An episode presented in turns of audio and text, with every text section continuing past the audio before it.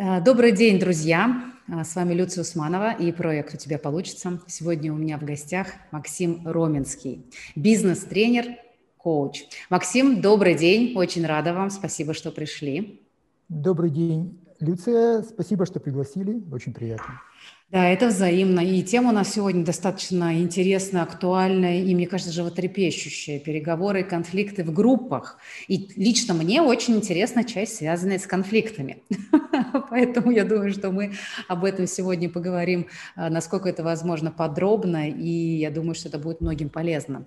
Знаете, почему это интересно мне? Потому что до какого-то времени я вот с собой наблюдая понимала, что я вообще, оказывается, не любитель конфликтов.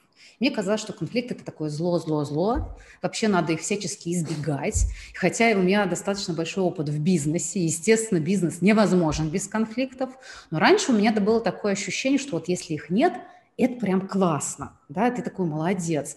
А со временем я, конечно, начала, начинала понимать, что конфликты это не так просты, как кажется на самом деле. В них есть и положительное, да, и вопрос не в том, что есть они или нет, а в том, как ты умеешь с ними справляться. Вот, поэтому а, у меня там как бы разные представления об этом есть, но мне бы хотелось послушать сегодня ваше мнение, как вообще а, энергию конфликтов направлять на благо, можно ли вообще это делать. Поэтому вот об этом аспекте. Давайте начнем с того, что я задам такой вопрос. Почему вообще возникает разногласие в группе? Почему вообще так происходит? Ну, группа, да, группа, она откуда взялась? Группа взялась из первобытных охотников, которые собирались ради чего-то. И все законы, которые тогда работали, вот они и сейчас работают. То есть на самом деле мы не сильно эволюционировали. Мы только с айфонами. А так э, все то же самое. Да. Поэтому э, что делает конфликт? У конфликта есть важнейшая функция. Он решает, кто в группе останется, а кто группу покинет. Вот конфликт не решает правильно, неправильно, справедливо. Он решает правильно и справедливо для группы внутри. Именно поэтому иногда люди говорят, как же так? Такой прекрасный человек, и его выгнали. Для группы в этот момент он представлял собой угрозу. И его выгнали. Вот. Так что конфликт такая очень инструментальная штука. Вот. Угу.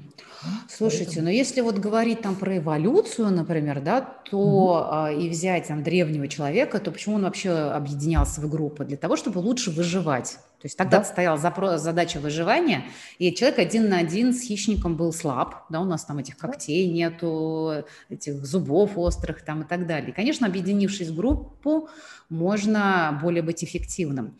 И тогда уход из группы для человека вообще был, ну, как бы приравнивался к смерти. Это было ужасно. Да, изгна... изгнание – это обречение на смерть совершенно. Да, фа- фактически, то есть конфликт, если рассматривать, ну, как бы в таком э, историческом каком-то аспекте, то для того, кто, в общем-то, в конфликте, получается, а, проиграл, то mm-hmm. все равно это действительно такой глубинный проигрыш. Ведь очень многие страхи наши тоже до сих пор социально с этим связаны, да, что не дай бог меня изгонят из группы. Понятно, mm-hmm. что сейчас мы уже выжить-то сможем, а внутренний страх остался. Может, в том числе поэтому мы иногда конфликт, конфликтов избегаем, мы э, конфликт вообще для нашего социума очень долгое время и сейчас на самом деле это табуированная тема. Угу. То есть мы готовы мы очень такие неразмятые в конфликтах. У нас мы либо у нас нет конфликта совсем, либо он огромен, страшен и какой-то такой э, на, на разрыв аорты. Ага. А вот что между зеленым и красным, да, что между? И вот умение конфликтовать – это умение находить разные-разные ответы на вот этом вот промежуточке от момента игнорирования, избегания, убегания. Избегание – это тоже решение конфликта между Это стратегия, Бегство. да. Прекрасная стратегия. Угу. Вот. И до вот этого момента разрыва, уничтожения, там каких-то, побить все горшки. И вот момент найти в себе внутри 3, 4, 5, 10 стратегий отклика – это вот эта важная штука. У нас в обществе отклик на конфликт, он очень полярен. То есть ты либо за нас, либо против нас. А можно я сам? Нет, сам нельзя. Не дай бог, ты должен быть за кого-то. Э, помним, да, отголосок из группы? Да. Поэтому, да, поэтому когда мы работаем с конфликтом, мы работаем в первую очередь с поиском ответов, которые бы устроили группу, устроили тебя, и э, при этом попадали какие-то в рамки Уголовного кодекса. Это что, не довести конфликт до того, чтобы стрелять да. в друг друга? Да? Совершенно верно. Да, ну, совершенно ну, верно. на самом деле, я соглашусь с тем, что вот неумение входить в конфликты э, действительно приводит к тому, что человеку надо кажется, если я буду конфликтовать, или я буду в глазах группы или там других людей плохим, а это значит, опять же, да, возвращаемся, меня могут изгнать, либо я в себе так не уверен, что я тут разнесу пол офиса, да, там, и если это про семью очень часто бывает, ну как же, если я дам волю эмоции, то меня просто разнесет, да. То есть действительно получается такая очень большая полярность между тем, что я не конфликтую или и я конфликтую. То есть здесь, как говорят же, в гневе я страшен. То есть и на да. самом деле эта история, наверное, про неумение, что ли, встречаться со своими эмоциями, переживаниями, несогласием, раздражением. Мы же раздражаемся на коллег, там, близких и так далее. То есть, получается, мы иногда встречаемся и со своими эмоциями здесь тоже. Э, когда э, очень интересно, вот у меня есть прекрасный друг, э, мой педагог, очень уважаемый человек, Леонид Маркович Кроль. Да. И он говорит о том, да, э, мы с ним знакомы, мы дружим, переписываемся, очень прекраснейший человек. И Это вот был у нас в гостях. О том, да, вот, он говорил о том, что э, у нас очень такая э, зажатая, зажатый вариант выражения эмоций. Мы стараемся эмоции скрывать, мы стараемся, у нас такой, если ты проявляешь эмоции, ты слабак. Э, умные, да. сильные люди, они такие очень логики, они очень через голову все пропускают. И с конфликтом то же самое. Э, мы конфликтуем на эмоциональном уровне, а пытаемся решить его на рациональном. И не получается. Угу. То есть он, он, даже если мы решаем его на рациональном, это примерно как э, «пойди, говорит, и извинись». Хорошо, я извинился. И mm-hmm. ты довольна. А все, а на эмоционально не спустились. И тем более не спустились на уровень действия. Поэтому очень часто решение конфликтов очень таким является поверхностным. Поэтому, естественно, задачка – это спускаться ниже, на эмоциональный уровень, и решать их там. Угу. И выбирать то, что получится в качестве решения. Но смотрите, иногда а, в офисе, особенно в такой э, структурированной организации, да, если мы говорим там про большие корпорации, про то, где очень все регламентировано, там, где все структурно, там, где человеком рулит, условно говоря, регламент, да. а, вообще переходить на само понятие эмоций, оно бывает очень Э, странам. Да, конечно, уже сейчас, слава богу, там мы говорим про эмоциональный интеллект, про то, что компании об этом понимают и учат сотрудников. И вот эта тенденция, она, безусловно, на благо, но много ли человек прошли такие там тренинги, да, и умеют управлять своими эмоциями в России у нас, да, то есть до сих пор эта история остается все же ну, такой закрытый достаточно, да, вот вы сказали табуированный, я, наверное, соглашусь, потому что у нас вообще на это навешен ярлык ну, там, ругаться плохо, там, да, скандалить плохо. У нас или там очень жестко там, друг друга посылают, как мы говорили, да, или э, сливаются с этой темы. Как эм, э, э, э, это вообще вопрос каждого конкретного человека в группе, или все же э, вопрос управленца, да, потому что всегда в любой группе есть человек, который как бы иерархически представлен, ну, то есть, может быть, он выше стоит по статусу и так далее. Это предвидеть, управлять. Вот что важно в этой истории знать, понимать всем участникам группы и тому, кто стоит во главе, чтобы вот эта энергия конфликта на нас не порвала, чтобы это вот действительно не было таким раздраем, а, а было все-таки каким-то позитивным фактором, если это возможно, конечно.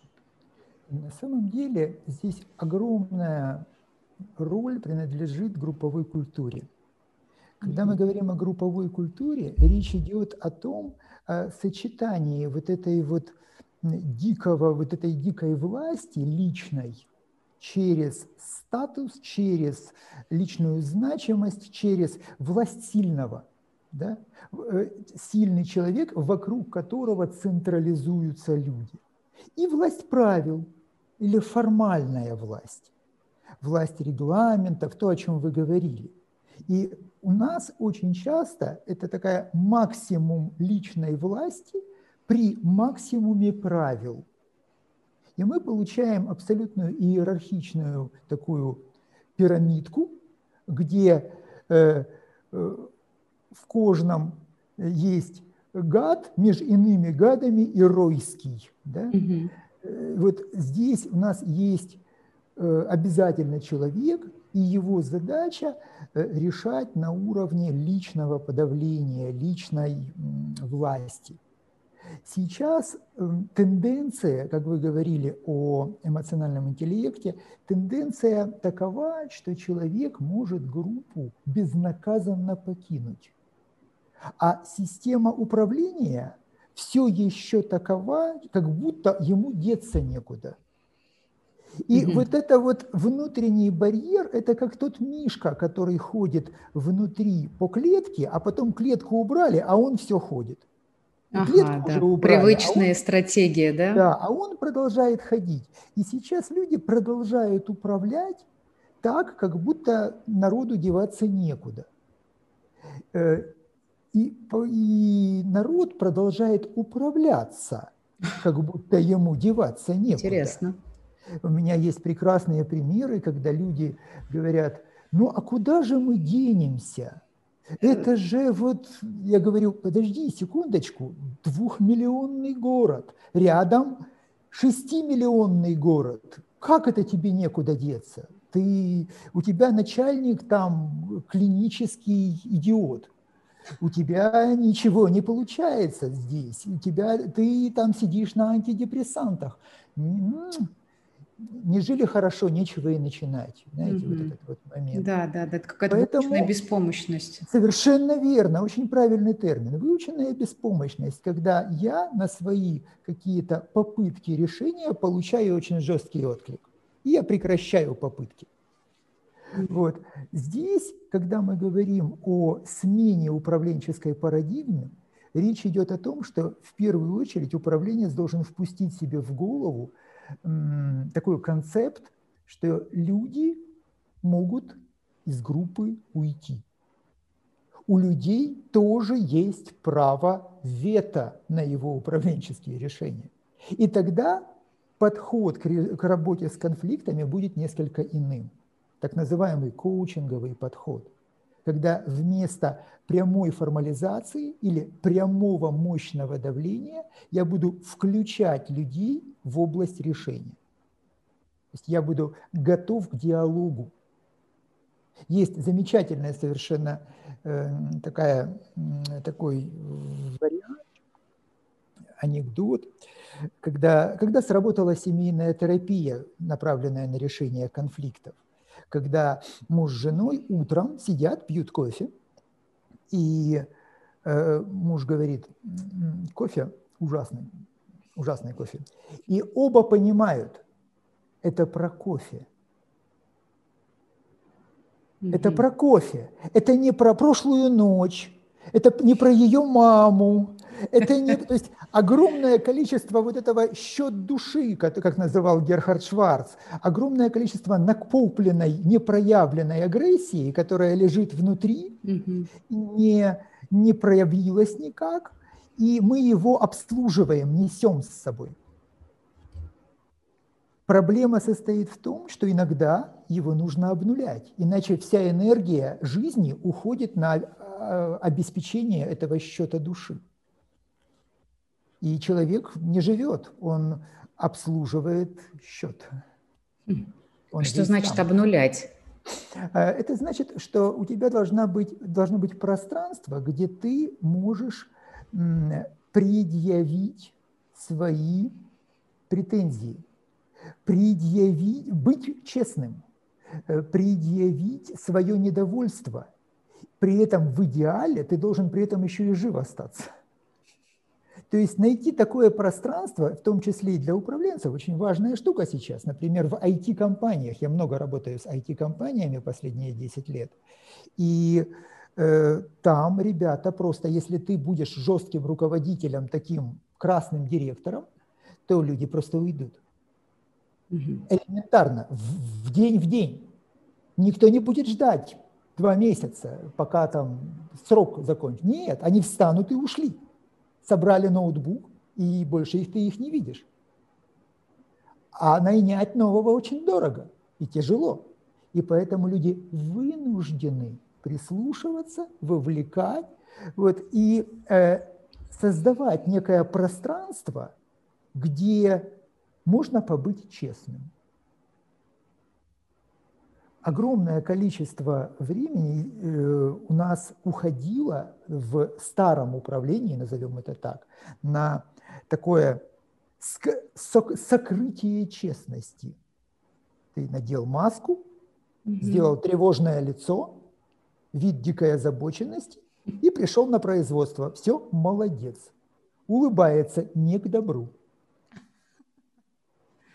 Ой, мне кажется, вы такой сейчас важный, важный аспект затронули, вот честности, да, искренности масок, что вот для меня, мне кажется, что это вообще сейчас самое главное во всем, да, в человеческих отношениях, в проявлении себя, там, э, как можно э, стать эффективным, как жить. Вообще э, это, мне кажется, такой в хорошем смысле универсальный, что ли, подход к тому, чтобы нормальной жизнью жить и не копить стресс.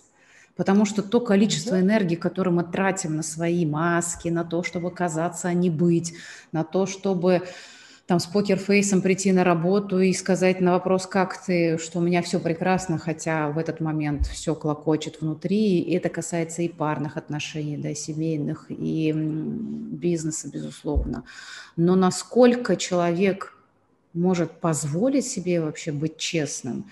Ведь здесь а, вот я не знаю, может быть, я, я не хочу там как-то умничать, да, что называется, потому что это не тема моей эм, как сказать, компетенции, но вот то, что я недавно для себя услышала и как-то на себе это проверяла, это был вопрос такой зоны конфликтной уязвимости, да, когда в конфликте я настолько боюсь показаться слабым, настолько мне страшно перед человеком, перед группой вдруг проявить то, что меня беспокоит, какие-то внутренние аспекты своей личности, теневые, что вот этот момент намного страшнее, чем даже сам вот, ну, там, условно говоря, там, прораться, да, и, условно говоря, забыть эту тему.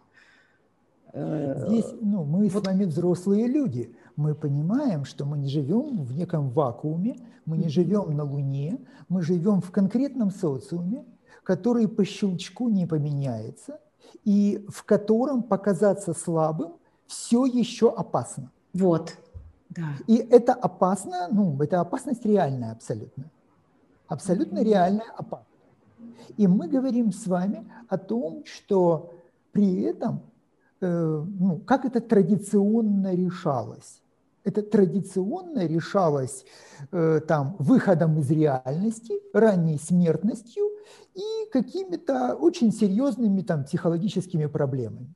Сейчас люди почему-то почему-то не хотят рано умирать, э, ну Почему-то некоторые даже не хотят там сильно глушить себя там разными там, этиловым спиртом, а наоборот хотят жить долго, быть нормальными и еще и там какие-то продуктивные отношения. Не дай бог еще счастливыми. Да, это вообще, ну зачем?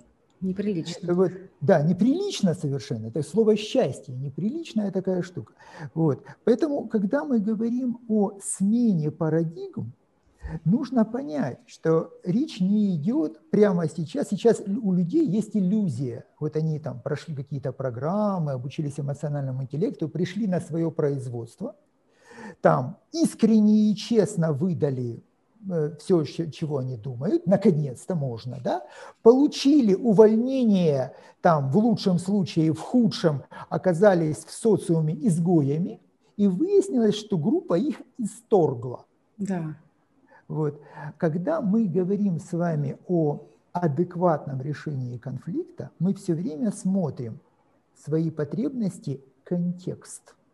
И находим, и находим систему в такого врастания. Находим, опять же, Леонид Маркович, он, пожалуй, единственный сейчас из такого пространства, который профессионально этой темой там долгое время занимается. И вот я с ним там 6 лет знаком, и 6 лет он э, уже там этим занимается очень давно. Так вот, он говорит о том, что находите себе зоны для проявления свободы, выходы в свободы. Он называет это «сбегать с уроков».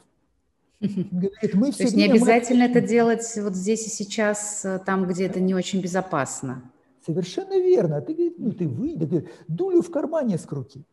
Ну да, он про это Скрути говорил. хотя бы. Почему? На самом деле это очень важная штука. Э, по первому образованию я биолог. Я занимался высшей нервной деятельностью. Университет, аспирантура. Там собирался быть ученым. Так вот, э, это, и это периодически так всплывает где-то. Э, вот наша, наша задачка – дать мозгу сигнал. Дать мозгу сигнал, что, ты, что клетки нет – дать мозгу сигнал, что цепочку сняли, и можно там отойти куда-то в сторонку. Дать мозгу сигнал, что ты не, э, там, тебя не бьют ногами, что ты можешь вот из этого положения немножечко распрямиться. И это чисто биологические вещи. Дать мозгу сигнал. Когда мы работаем с конфликтом в группах, мы говорим о том, а как в конфликт в группе проявляются. У нас конфликтов нет, и лица такие. Да. Я говорю, а давайте анонимно напишем. И начинаю на досочку вывешивать там кошмары всякие. Мне говорят, а кто это написал? Кто? Покажите пальцем. Я говорю, вы? И, и переход из стадии бегства в стадию работы с конфликтом продуктовую. Бегство очень хорошее э, решение, но бегство не, выно, не приводит к уроку. А конфликт – это урок. И либо группа этот урок выучила, либо осталась на второй год. Хм. Так, ну погодите.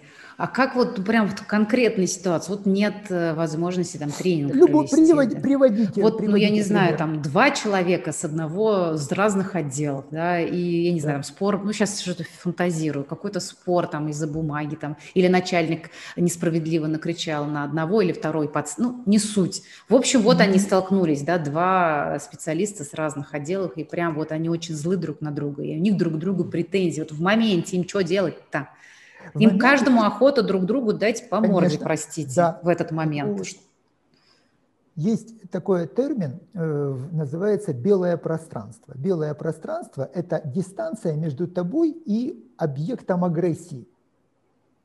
То есть вот на тебя кто-то нападает, и первое, что ты сделал, должен сделать, это ты должен набрать дистанцию.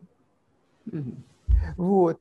То есть чем больше дистанция, тем как бы уровень агрессии падает. Просто потому, что мозг ну, видит, э, что тигр, он далеко. И мы так немножко успокоились. А если тигр рядом, мы такие, мы дрожим. Вот, э, очень простой эксперимент. Э, можно подойти в метро очень близко к человеку и посмотреть ему в глаза, и вы увидите реакцию. И вы Лучше увидите этого не сразу... делать. Вот. Совершенно верно. Вот, расскажите, у меня эксперимент такой, главное вовремя показать пропуск. Вот. А дальше э, вы набираете дистанцию, и в какой-то момент агрессия закончилась вот здесь. То есть она на самом деле осталась, и конфликт не решен. Но мы его не можем решать, когда наш эмоциональный фон на 200. Угу. Нам нужно, чтобы эмоциональный фон упал до 70, например, там, да? А когда он 200, мы не можем думать, мы можем рвать, рычать, мы не можем артикулированно разговаривать, мы начинаем издавать социальные звуки. Да. Хорошо, ну вот э, что нужно для этого сделать? Разорвались, разорвали дистанцию. И дальше мы начинаем с конфликтом работать. Вот есть очень хорошее, э, кстати, э, такое разделение. Есть сбои и конфликты. Это я, почему такой умный, я сейчас книжку пишу просто на эту тему. Mm-hmm, интересно. Вот, да, поэтому э, и такой весь в материале до сих пор. Поэтому есть сбои и конфликты. Что такое сбои? Mm-hmm. Сбои – это когда у нас есть правильно и неправильно. И есть некая форма, точно, ну не знаю, на красный свет нельзя переходить. И если ты пошел на красный свет, все, вот будь столь любезен, штраф заплати. То есть есть правильное, и сбои нужно ликвидировать. И для этого есть система менеджмента, система там, оперативного управления, там, соблюдения правил и так далее, и так далее, и так далее. А вот конфликт – это когда нету правильного и неправильного. Чья бумага, да, эти два товарища? Да. А кто должен первый на принтере там печатать? Я первый подошел, а мне нужнее. И вот начинается статусный. И на самом деле за каждым из них есть огромный скрытый ворох, такой Монтеки и Капулетти, огромный скрытый ворох каких-то счета души, эм, а ваш отдел все время не выполняет, а вы там парам-пам-пам. То есть за этой чашкой кофе, про которую мы говорили, там столько всего – да, и за этой бумажкой, которая на самом за деле... Бумажка – это симптом конфликта, симптом. а ядро конфликта Бог знает uh-huh. где, потому что ваша компания поглотила нашу 4 года назад, и мы вам, гадам, этого не простим. Вот. И вы до сих пор в, друг, в других футболках. Я видел, как люди ходят в IT-компаниях в футболках, которые истлели уже, но они со старым логотипом. Я говорю, а когда произошло слияние? А слияние, говорит, произошло четыре с половиной года назад. А они носят футболки подчеркнуто и ходят вместе в столовую. Прикольно. Это вот о группах.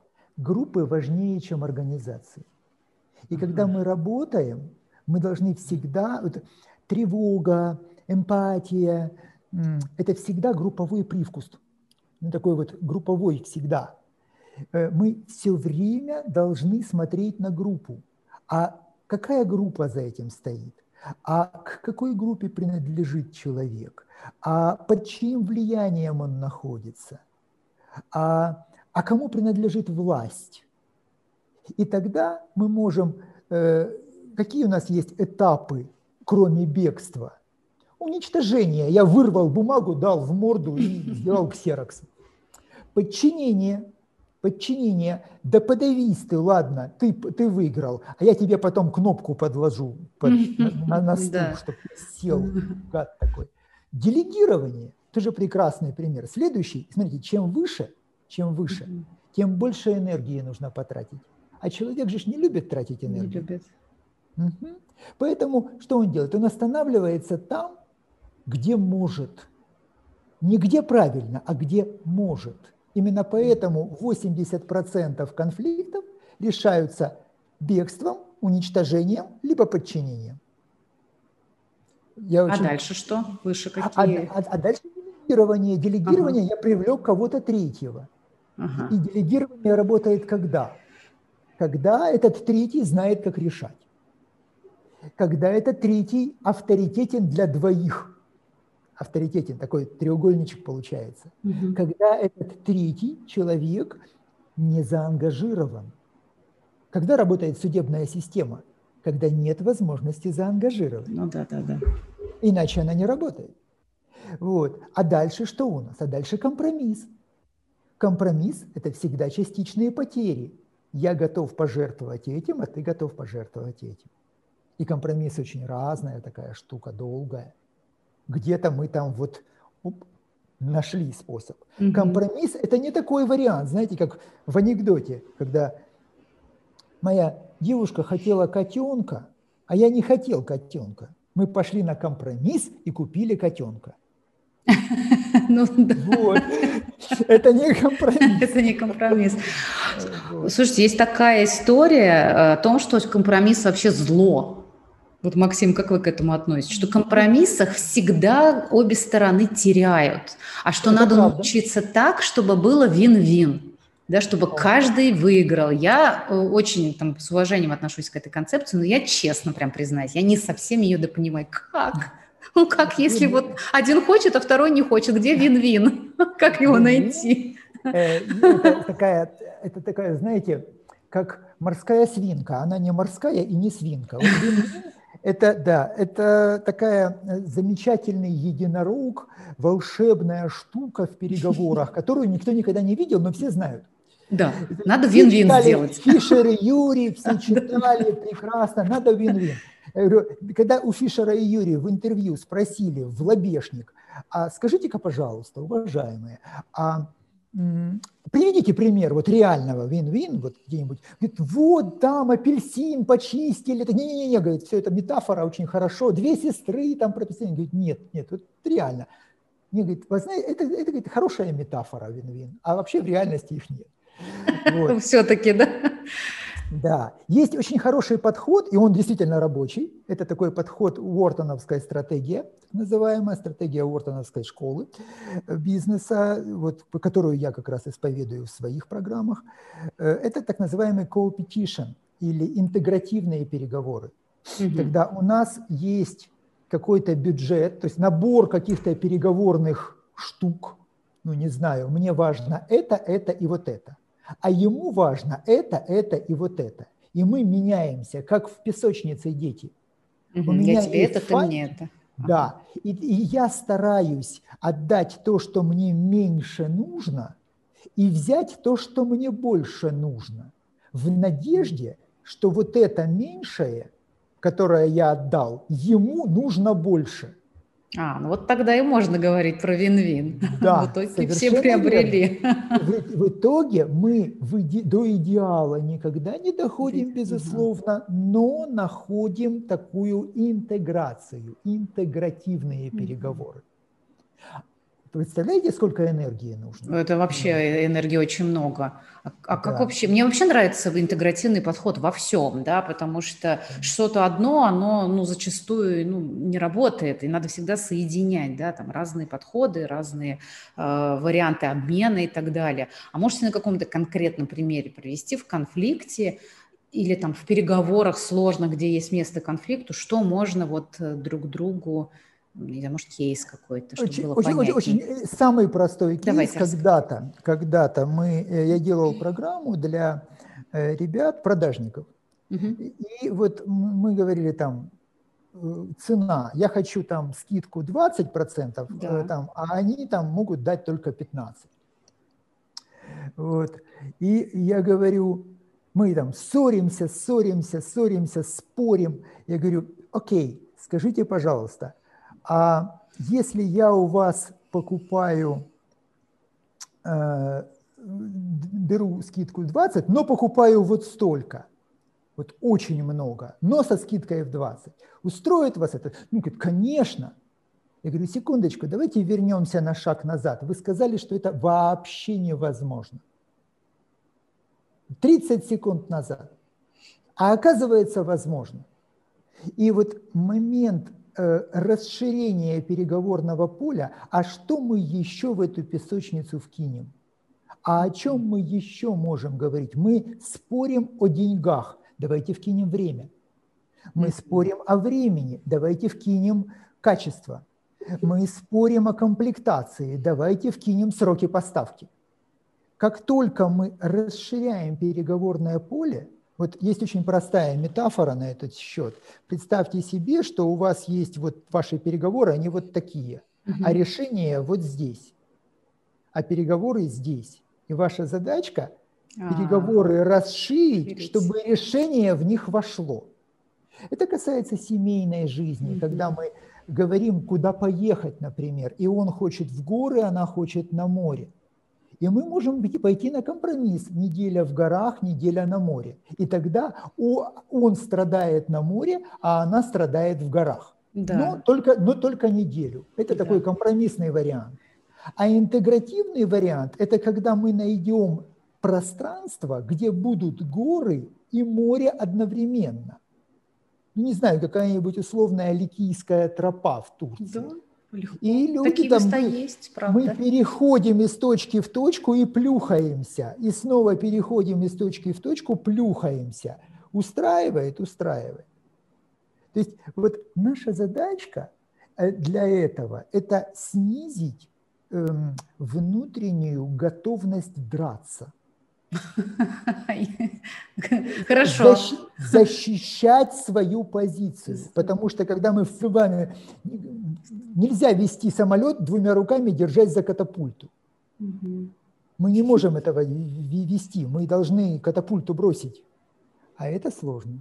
И страшно. А вот как, э, что, что нужно научиться делать, чтобы, во-первых, расширять этот диапазон, во-вторых, не вцепляться только в свое, да, чтобы вот, ну, я такой пример провожу, привожу со страхом, да, когда вот обезьяна там упала в э, яму, да, у нее кокос в руках. Угу. И для того, чтобы подняться, нужно вообще-то кокос бросить и ну, скарабкаться.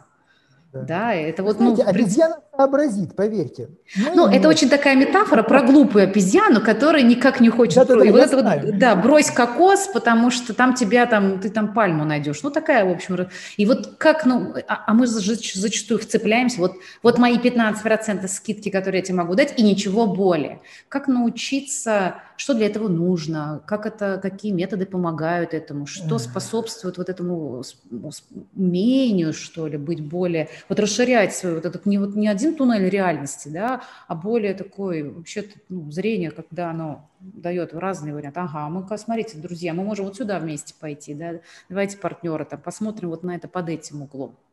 Это что? Это надо быть непременно креативщиком или каким? Как? Что нужно для этого? Нужно. Это очень медленный процесс. Это примерно как человек, который там никогда спортом не занимался, ему говорят, давай сейчас быстренько на шпагат сядешь. А он, общем, можно, может сесть, можно, сесть, в принципе. Сесть, но один раз, да. да. И встать, встать уже нельзя. Да. Вот. Э, поэтому, когда ему говорят, впусти себе, в себя там креативность, он впустить может, он переварить не может. А то он впустить впустил и потом помер от несварения. Вот. Поэтому да. наша задачка – это очень спокойно, очень медленно – Э, позволять мыслям, э, ну, как бы пребывать в голове. То есть э, там, ну, у меня есть там клиенты, коучинговые клиенты, когда мы, человек приходит, и вот он такой, вот он, он, он в борьбе, он в драке. Да. И мы там месяц можем учиться позволить себе нетревожное лицо что, оказывается, можно быть не с тревожным лицом месяц, а учиться, а где тебе хорошо. Люди забывают, люди к 40 годам забывают, где им хорошо. Они живут и э, говорят, ну, мне здесь менее плохо, чем там. Я говорю, а хорошо тебе где? Вот как это делать? Это очень медленный процесс, к сожалению. Очень долгое время человек находится в состоянии такого вот зажима. И ну вот пластика такая постепенно, по чуть-чуть позволить. С группами мы это делаем следующим образом. То есть я работаю там в формате коучинга малых групп. Это, например, э, там подразделение какое-нибудь айтишное, и мы там пять человек, которые ненавидят тех других пять, которые сидят там в соседней комнате, потому что они плохие, а мы, в общем, зайчики. И мы начинаем находить те точки, а где же те вот плохие, они тоже, в общем, ничего. А за что же мы их тоже можем похвалить? И это долгий очень процесс. А за что потом мы себя можем похвалить? А по-настоящему, а честно, а чем вот ты себе нравишься. И постепенно, постепенно выясняется, что у нас вот была плоскость, вот была плоскость, а теперь у нас есть точки соприкосновения. И мы, опираясь на эти точки, мы начинаем постепенно расширять их, расширять, расширять, расширять. Через какое-то время э, человек позволяет внутри себя позволяет мыслям рождаться. Это такая штука длинная. Угу. А какие-то, я не знаю, упражнения или, я не знаю, тесты, что э, позволяет это делать? Как вы эти вопросы решаете? Или это через просто тренировку, там, а давайте решим такую задачку, секую задачку, или это через э, коучинговые вопросы, или это, это вообще по-разному можно делать, это играть вопросы, в это? Это интервенции, да, это вопросы, это интервенции, это метафоры какие-то, а на что это похоже? Ага. А давайте подумаем. Э, у меня есть замечательная методика, я, скорее всего, я ее своровал откуда-то, безусловно, но сейчас не вспомню автора. Называется «Письма». Я, вот, э, я очень люблю эту методику в таких сильно-сильно зажатых группах, угу. когда мы э, очень долго там начинаем говорить, говорить, говорить, и говорится обычно негатив. Почему? Потому что негатива внутри там много, и он накопился. Угу. А потом я говорю, напишите два письма тому, у кого, с кем у вас слушать. Письмо первое – это «я от тебя хочу», а письмо второе – «я тебе признателен». И подпишите, и напишите кому. И потом эти письма вывешиваются – и вдруг выясняется, что человек говорит, а я не знал, что мне за это ну, признательны за это. Ух ты, мне оказывается люди признательны. А я не знал, что ты от меня это хочешь. Так это же элементарно. Так они друг другу прям отдают письма? А мы их вешаем. И их можно походить и почитать. Это, это прям, да. Я, такая живая газета. Да, потому что я, ну, как бы знаю про психологию, там, прием, да, письменной практики, можно написать человеку, которому очень там сильная обида, боль, там, да, и пишешь это письмо просто для того, чтобы вот эту, весь эмоциональный фон выписать, там даже прикол есть на эту тему, да, психолог говорит, напишите письмо там своему обидчику, доктора, что потом с ним сделать-то с ним, сжечь, хорошо, так, а письмо куда деть, да? А вот и как бы есть этот терапевтический эффект писем, даже который, естественно, никуда не отправляется, но то, что вы прям и, и люди читают, ну это же вообще супер. Это такая очень интересная штука. Интересная практика, да. Вот, когда мы можем Э, работать э, с какими-то проявлениями. Вообще письменная речь, в отличие от устной, она такая жесткая, она такая монологичная. Угу. И вот наша задачка попробовать от вот этой жесткой, мы с писем этих начинаем, а потом начинаем постепенно говорить, а потом перебивать. Вот очень важно учиться перебивать у нас как? В да это важнейшая штука ну, да да что-то расскажите вот это про вот, интересно. это важнейшая вещь неприлично же перебивать. умница да конечно да. перебивать молчи я говорю. И человек говорит такими кирпичами кирпичами да, А мы уже забыли о чем он начал. И он все говорит говорит говорит говорит. Недавно я э, вел такое интервью. Человек говорил один час четыре минуты без перерыва не, он вообще был не озабочен тем, слушают его, не слушают, ему надо было сказать. Угу. Вот, а мы учимся перебивать. И тогда, когда мы перебиваем, то вот эти вот врастания происходят. Угу. И мы учимся находить безопасность. Э, есть, в этом плане есть прекрасная методология, которую сейчас все там тычут куда ни попадя, там скрам, джайл подходы, гибко, гибкие подходы, гибкая разработка. Раньше это было только IT, сейчас это там тычут везде. Так вот, люди очень часто превращают это в некую религию через формальные признаки. Наша задачка – уйти от религии и перейти к э, реальности. Э, кто-то из э, авторов концепции говорил – когда работает ретроспектива? Ретроспектива – это когда разбирается после проекта, а что сделали, что не сделали. Ага. Ретроспектива будет работать говорит, только в одном случае, если вы смогли обеспечить полноценную эмоциональную безопасность участников. Тогда сработает ретроспектива. Если вы этого не смогли сделать, вы получите однобокие результаты. Кто-то промолчал, кто-то сказал, кто-то, и мы делаем выводы неверные. Наша задачка уметь перебивать. Наша mm. задачка уметь не соглашаться так, чтобы при этом не затрагивать человека лично, не затрагивать его, э, не оскорблять. Уметь не согласиться, не оскорбив. У нас очень Это... в бизнесе важнейшая вещь. Конечно.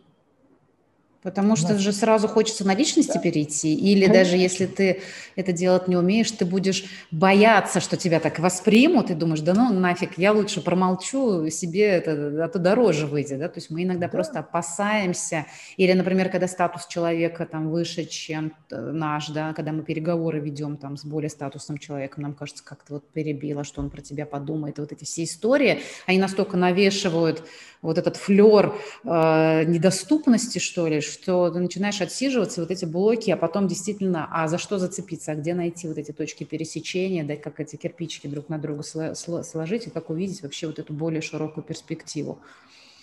А, это, этому учится же тоже, получается, тот навык, который ну, тренируется – Совершенно верно. Когда мы говорим о обучении переговоров, чем я, собственно, и занимаюсь угу. там, большую часть сознательной жизни, это речь идет о том, что ты нарабатываешь внутри себя э, некую спонтанность. Вот быть спонтанным – это значит реагировать на очень небольшие реакции и не бояться. Мы, как правило, очень сильно боимся – я буду выглядеть немножко дурачком. Или, ой, он такой статусный, я его там очень боюсь, он меня, наверное, там съест. Э, или еще чего-то. А задачка во время обучения, во время тренировок э, найти в себе готовность Вначале тяжело получается у людей, потом постепенно легче, легче, легче. Готовность, э, такие вот зоны, а где я могу не согласиться? А как я сдобрю это юмором? А как я смогу э, не подчиниться статусной игре? Так, сядьте сюда. Я прошу прощения, сейчас дурацкий вопрос задам. А можно сюда? Пауза, ну, да, бах. Такой, человек э, такой, тумбочка заговорила. Э, вот, вот этот момент выйти в человека из функции – он очень mm-hmm. важен. Да. Поэтому наша с вами задачка – это стараться изо всех сил внутри себя вот эту вот пластику раскачивать и помогать нашим доблестным там ближнему кругу делать то же самое. А как ну, вы помогаете людям справляться со страхом? Да, вы вот упомянули о том, что один из таких самых больших страхов, я почему вот этой темой еще очень интересуюсь, потому что страх сейчас в области моей, моего исследования находится. И а, вот этот страх показаться нелепым, смешным, а, неуклюжим, глупым, э, странным, да, вот он зачастую сковывает, да, и там понятно, что от него есть лекарства в хорошем смысле, да, и там энергии много, когда мы научаемся с ним работать. Как вы а, предлагаете с этим разобраться, потому что иногда даже человек тренироваться не хочет, потому что он говорит, ну нет, даже в этой группе и даже в безопасной иногда мне как-то не хочется. Можно я пойду там отсижусь, да, и ничего делать не буду? Ну, во-первых, я изо всех сил стараюсь не заставлять. Да. Бывает такое, что к тебе пригнали толпу людей и говорят, а ну-ка сделай такой из них спонтанно. Вот, особенно в корпоративных, да, вот в этих тренингах да. это сложнее бывает, когда человек не по своей воле пришел. К сожалению, нужно понимать ограничения. То есть ты можешь привести верблюда к воде, но ты не можешь заставить его пить. Да. Ты э, ограничения в любой активной деятельности, они в любом случае есть. Э, как помочь работать со страхом? Ну, очень разные вещи. Для кому-то очень помогает разделение. Разделение – это когда ты говоришь, э, вот твоя роль, такой ролевой подход, вот твоя роль, а вот ты. И вот зайти в роль и из роли выйти. Э, роль – это всегда два слова, это существительное и прилагательное. То есть э, ты кто? Я там, не знаю, менеджер. А какой? Какой менеджер? Ага. И вот тут у человека, а я менеджер там заботливый. Окей, как выглядит заботливый менеджер? Он такой, такой, такой. Как он одет? Такой-то, такой-то, такой-то. А теперь сними вот этого менеджера, там оставь, а теперь ты там Коля. Ага, а менеджер остался а, а Коля может быть другим? И вот мы начинаем путешествовать. Это социодраматическая работа, которую Классно. Да, это мой очень любимый подход, Вообще с класс. Мне очень долго очень работал. Угу. И э, вот Якоб Леви Морено, автор концепции социодраматического подхода, он говорил, ты не говори, ты покажи. И вот мы очень много показываем. Сейчас сложнее, сейчас онлайн, и да. сейчас сложнее с этими вещами, но все равно можно. Все равно можно. Пересесть из, со стула на стул, угу. э, а, снять пиджак. Да, все, да, это на вот, тебя наорали, вот сними ага. пиджак, это ага. роль, да, стряхни вот этот прах обид с себя. Угу. Э, то есть какие-то очень... Мы не приспособлены были очень много сидеть, думать. Мы были приспособлены идти 20 километров в день. И на это заточены. Мы не приспособлены сидеть и размышлять о высоком. Мы ходим, мы наклоняемся, мы поднимаемся, мы э, там поворачиваем. Если мы этого не делаем, мы умираем. И наша задачка вернуть себе вот эту вот спонтанность, готовность улыбаться, готовность, э, он на меня наорал, а он наорал на кого? Ну, он наорал на роль. Да. Если бы вместо меня был другой человек, он бы на него точно так же наорал. И ты сидишь и смотришь на него такой, у, тебя, у него так смешно слюни изо рта вылетают. Он так кричит страшно. Интересно, он знает, как он выглядит? Интересно. И у тебя лицо такое умное при этом в этот момент. Ну, ты же думаешь. Слушайте, классно. А мне очень понравился вот этот подход. Да, я э, сталкивалась с ним, понимаю, о чем вы говорите, но вот как вы это описали, и достаточно так живо, это прям здорово. И правда там снять с себя там, пиджачок какой-то одной роли, оказаться в другом. Но это про, про, ведь про очень большую гибкость в том числе, да, да. и социальную, да. и ролевую, и да. про, э, как э, на тренингах у Демчога, он говорит о том, что если ты срастаешься с одной э, какой-то ролью, да, ну, вот эта маска, да, как с роль получается, да, то есть, ну, такой немножко да, легкий залип... стёб. Залипание да. роль, да. А здесь получается вот этот навык метафоричного да, отношения к тому, что прям действительно есть маска, которую ты снимаешь, там есть то, ты, ты отделяешься, и в этом можно даже как будто бы и поиграть, да, то есть нет от этого нависания, получается, какой-то тяжести, я этому учусь, то есть давай поиграем в это, тоже, оно тоже срабатывает. Получается. Это как учить язык. Да. Вот есть люди, которые всю жизнь учат язык и не говорят. Почему? Есть, Потому к сожалению, что, да. да. А есть люди, которые там, ну, у меня когда-то была история, когда я попал в Италию, там нужно было там немножко работать, и, а я не говорю ни по-английски, ни по-итальянски, никак. Но я через 4 дня я общался. Я махал руками, я, я говорил чао, мне говорили чао. И, в принципе, на чао можно прожить полгода там, в, в Риме. Вот, да, только принципе, на чао. Да. Да, и этого достаточно. И тогда мне говорят, ты знаешь итальянский? Я говорю, нет. А ты, ты там общался 30 минут? Я говорю, да, еще немножко, они бы искали мне девушку из интеллигентной семьи. Вот, еще чуть-чуть. Э, дело в том, что э, это разрешить себе быть немножко менее значимым, да. чем хочется. А у нас же, как все время, у нас же э, такая ну, дефицитарное пространство все время, у нас всего чего-то не хватает, поэтому надо ухватить побольше лишнего. И, э, и это для людей очень странно, кстати, когда ты начинаешь говорить, а давай побудешь дурачком, ну немножко, совсем, ну чуть-чуть. Вот нельзя, все, как? Вот, а ты говоришь, а вот это что у тебя такое? Ну, ну, а ты его за ухо дерг. Он такой, а, такой рас, расстроенный. У меня была смешная очень история. Э, вот, у меня был мальчик э, такой э, очень значимый, очень такой э, программ-менеджер. И мы работали с управлением, и, я, и он говорит там, вот там управление, это так тяжело и страшно. Я говорю, управление – это очень легко. Я говорю, ваша задачка вызвать определенные физические действия у человека. А для этого у вас есть там миллион вариантов. Он говорит, да, это все слова. Я говорю, идите сюда, пожалуйста. Он встал и пошел. Я говорю, видите, встал и пошел. Как интересно. Он в смысле?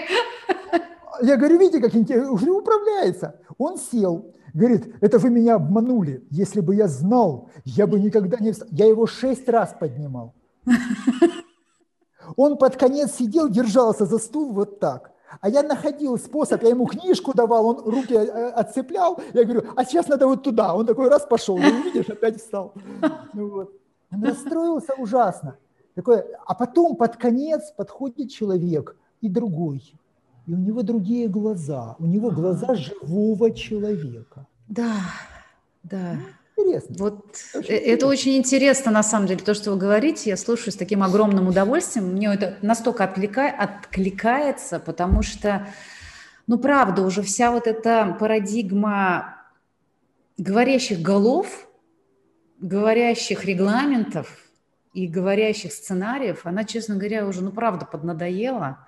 И хочется просто больше жизни – и вот позволять себе это, это, как вы совершенно верно заметили, это не значит, что ты пришел и вот так вывалил всем все, да, а ты такой, а ты такой, ты, ну, э, э, это немножко неадекватная ситуация.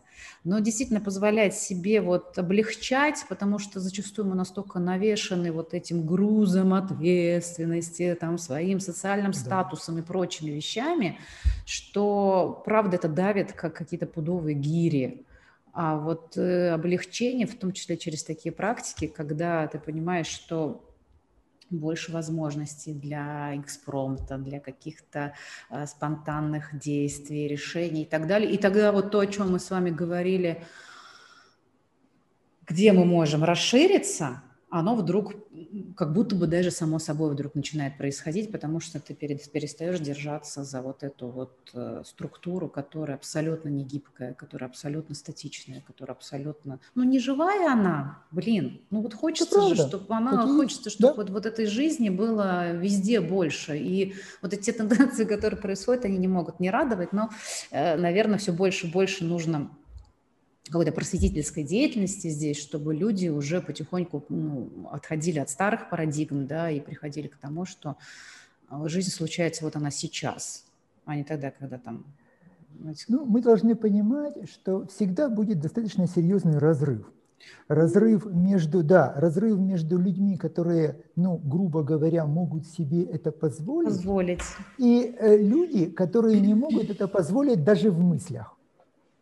И вот здесь э, почему? Потому что те, кто может себе это позволить сейчас, они не потому, что они богаче или значимее, или там более умные. Нет. Это потому, что они ну, читают другие вещи, смотрят другое, общаются с другими. Да? Вот. А здесь, что ж такое, извините, пожалуйста, вот у меня какие-то прорывы. Вот, страшно. Да. Э, то есть наша с вами задачка сделать следующее. Это э, постараться э, постепенно расширять вот этот вот круг людей, для которых это может быть угу. более-менее интересно. То есть здесь не правильно, не нужно, не, а интересно. Интересно. Вот когда мы говорим об интересности, любопытно угу. подойти рядом, постоять, подойти эм, э, не страшно, э, страшно, конечно, но так не сильно. Подошел рядом, постоял. Угу. Нормально. Какие-то странные люди какие-то, ну ладно. Вот здесь очень такая уже дальше пошли какие-то такие вообще сложные мысли на тему поляризации социума, там, можно ли побыть между, да, можно ли быть, там, ты за этих или за этих, там, а можно вот, вот я за можно, себя. да, буду за себя. Можно ли побыть за себя? И сейчас ну, такая очень, очень важная и сложная тема – побыть за себя. Да, да, я это, э, это мы уж прям перешли к такой да, части, которая, наверное, затрагивает какие-то моменты ценностей своих, да, того, как, что важно для меня и что я готов там, для себя отстаивать и что для меня действительно становится ценным. Потому что, ну, мне кажется, это важно.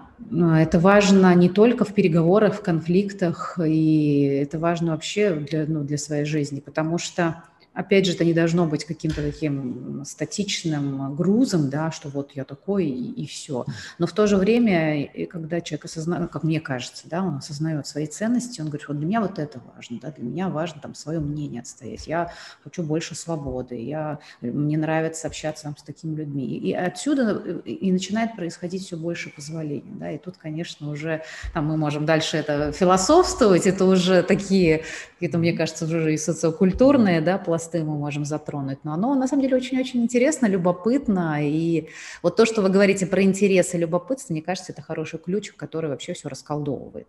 И даже если человек там рядом сидит очень напыщенный и такой, это самое, я знаю, ну, как бы, по крайней мере, из моего опыта обычно всегда срабатывает, что, ой, ну, а можно я посмотрю? Ну, я только посмотреть. Да. Ой, а что у вас да. вот такое интересненькое? Как правило, вот за такой искренний интерес, ну, ну, прям, я не знаю, человек должен быть прям в полном неадеквате находиться, чтобы на это не среагировать, потому что, ну, ты не, не несешь ему вообще в этот момент никакого даже потенциального намека на угрозу там или еще что-то. Можно и в этот момент тоже можно, там, снимается какой-то вот этот пафос, да, ситуации, или там признаться, например, знаете, что-то мне так страшно, так неловко, там, да, или как-то вот, ну, правда, я не очень в этой теме разбираюсь или еще что-то. Какие-то маленькие, может, вещи себе позволять. Понятно, там не на стратегических переговорах, где там сотни миллиард, миллиардов долларов решаются вопросы, да, то есть не начинай сразу Знаете, с глобальных вещей, а с каких-то, даже, может быть, даже небольших... на глобальных вещах хорошо Я согласна, такая. Да. А эта штука, она такая, не обязательно вот это вот очень высокий пафос является гарантией э, правильности и крутизны. Сто процентов. На мой взгляд, да, сто процентов. Я бы, я, я помню себя очень хорошо, вот э, там, когда первый год своей работы, студентка еще, и у меня еще там два года впереди была учеба, я просто очень хорошо помню, что я там с ноги заходила, но я ничего не боялась, я не знаю почему, я просто с ноги заходила там во все инстанции, ну, мне, мне сказали, тебе можно, да, и там тебе письма передать, и вот так вот с такой улыбкой улыбилась всегда. А там сидели такие дядьки, ну, такие напыщенные, то все такие при должностях, и Ой, это, это было... такая девочка смешная, да? Это а я там как бы с серьезными вопросами. И у них такое, ну, ну, срабатывало нас, причем я не делала это специально, это была какая-то совершенно интуитивная история там и, и прочее. Я надо вспоминать, думаю, господи, как тогда вообще смелости хватало. Но оно реально срабатывает, потому что люди против этого, как это, нет приема, что ли, да, это надо быть совсем каким-то закостеневшим человеком, чтобы вот, ну, на это так отреагировать. И нормально даже там улыбка, да, какой, какая-то эмпатия, желание, чтобы ну, как бы намерение, да, с каким-то идешь к человеку, оно ведь тоже срабатывает, да, и намерение с каким-то на переговоры идешь, и готовность, она ведь тоже имеет большое значение, поэтому тут, в общем-то, такой момент. И в какой роли ты идешь, и э, какие у тебя там альтернативы есть, и насколько ты внутри себя готов побыть не идеальным. Угу. Вот не, не надо быть идеальным, надо быть адекватным. А мы все время норовим быть идеальными.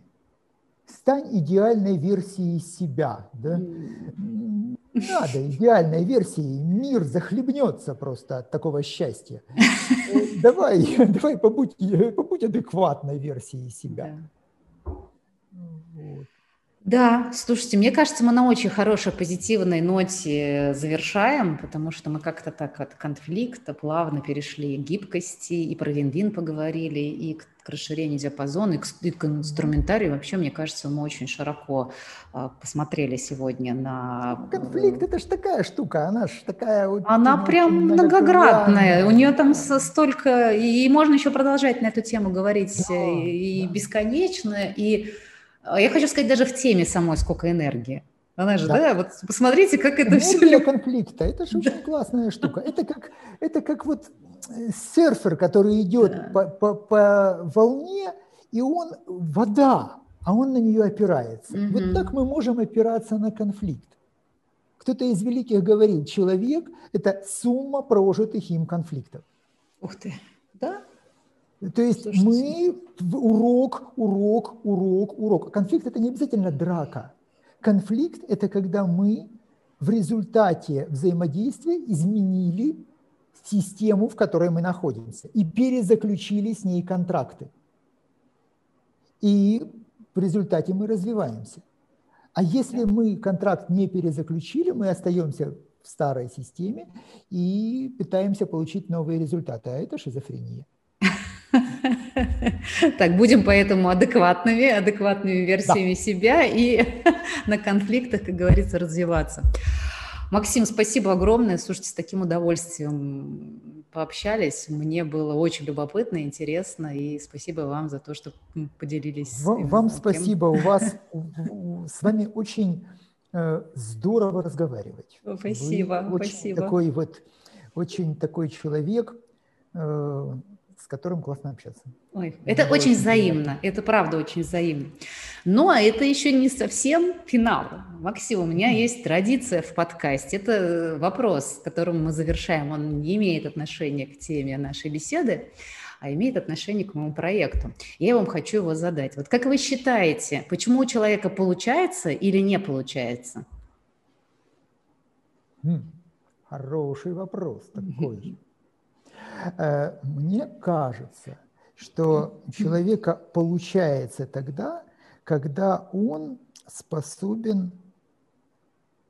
Сейчас. Хм, э, два ответа. Можно? Два, два. Можно? Хоть можно, три. Можно Хорошо. Можно. Есть, есть два варианта. Есть вариант, когда человек настолько он э, заточен на решение, что готов пожертвовать вообще всем, и тогда у него получается. Ключевой момент – иногда у него не хватает после этого энергии воспользоваться тем, что получилось. Да, он уже Это очень первый, много вложил туда. Да, то есть эффект mm-hmm. финиша, так называемый. Mm-hmm. И вариант второй получается тогда, когда человек оставил себе некую энергию на посмотреть вокруг. И очень часто он видит, то есть он идет сюда, но вокруг еще много всего интересного. И у него получается вовремя э, сделать шаг в сторону и взять то, что никто не взял. Mm. Взять решение, взять мысль, взять ресурс – то есть что-то, что лежало рядышком, но все настолько стройными рядами шли там за золотом, что забыли продавать джинсы. Э, вот. И, и у Леви Страуса получилось. А все шли за золотом, а он продавал штаны. Поэтому здесь очень важный момент, это с моей точки зрения, это повертеть головой. Повертеть головой, и для этого должна быть энергия, ну и голова должна быть не, не сильно зажата. Поэтому Здорово. Спасибо, прекрасная рекомендация, и мне очень, очень откликнулось. Конец еще показалось оставить себе пространство для неожиданного, да, для нового, да. то, что ты можешь найти по дороге. Спасибо огромное. Надеюсь, до новых встреч. Друзья, спасибо, что были с нами. И увидимся в следующих наших встречах. Пока-пока. Всего доброго. Благодарю. До свидания.